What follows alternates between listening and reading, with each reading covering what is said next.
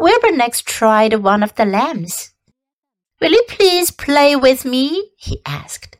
Certainly not, said the lamb. In the first place, I cannot get into your pen, as I'm not old enough to jump over the fence. In the second place, I am not interested in pigs. Pigs mean less than nothing to me. What do you mean, less than nothing? replied Wilbur. I don't think there is any such thing as less than nothing. Nothing is absolutely the limit of nothingness. It's the lowest you can go. It's the end of the line. How can something be less than nothing? If there were something that was less than nothing, then nothing would not be nothing. It would be something, even though it's just a very little bit of something.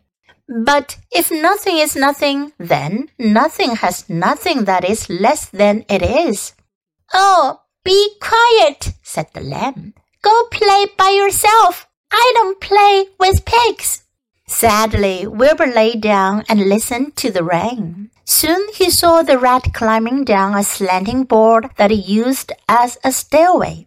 Will you play with me, Templeton? asked Wilbur.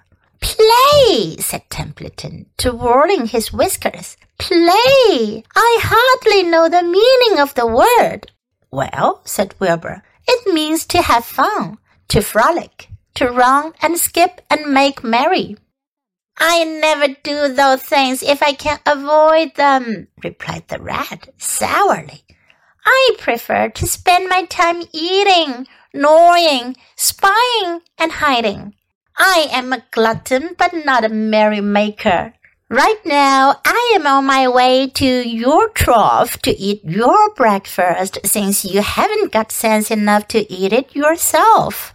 And Templeton, the rat, crept stealthily along the wall and disappeared into a private tunnel that he had dug between the door and the trough in Wilbur's yard.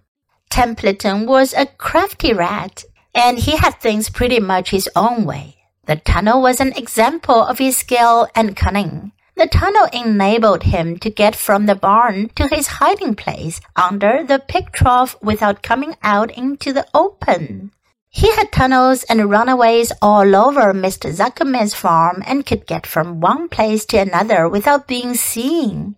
Usually, he slept during the daytime and was abroad only after dark. Wilbur watched him disappear into his tunnel. In a moment, he saw the rat's sharp nose poke out from underneath the wooden trough. Cautiously, Templeton pulled himself up over the edge of the trough. This was almost more than Wilbur could stand on this dreary, rainy day to see his breakfast being eaten by somebody else. He knew Templeton was getting soaked out there in the pouring rain, but even that didn't comfort him. Friendless, dejected, and hungry, he threw himself down in the manure and sobbed. Late that afternoon, Lurvy went to Mr. Zuckerman. I think there is something wrong with that pig of yours. He hasn't touched his food. Give him two spoonfuls of sulfur and a little molasses, said Mr. Zuckerman. Wilbur couldn't believe what was happening to him when Lurvy caught him and forced the medicine down his throat. This was certainly the worst day of his life. He didn't know whether he could endure the awful loneliness any more.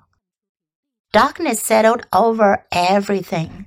Soon there were only shadows and the noises of the sheep chewing their cuts, and occasionally the rattle of a cow chain up overhead. You can imagine Wilbur's surprise when, out of the darkness, came a small voice he had never heard before. It sounded rather thin, but pleasant. Do you want a friend, Wilbur? it said.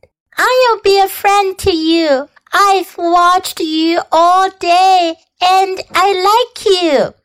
But I can't see you, said Wilbur, jumping to his feet.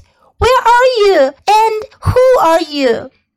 I'm right up here, said the voice. Go to sleep. You'll see me in the morning.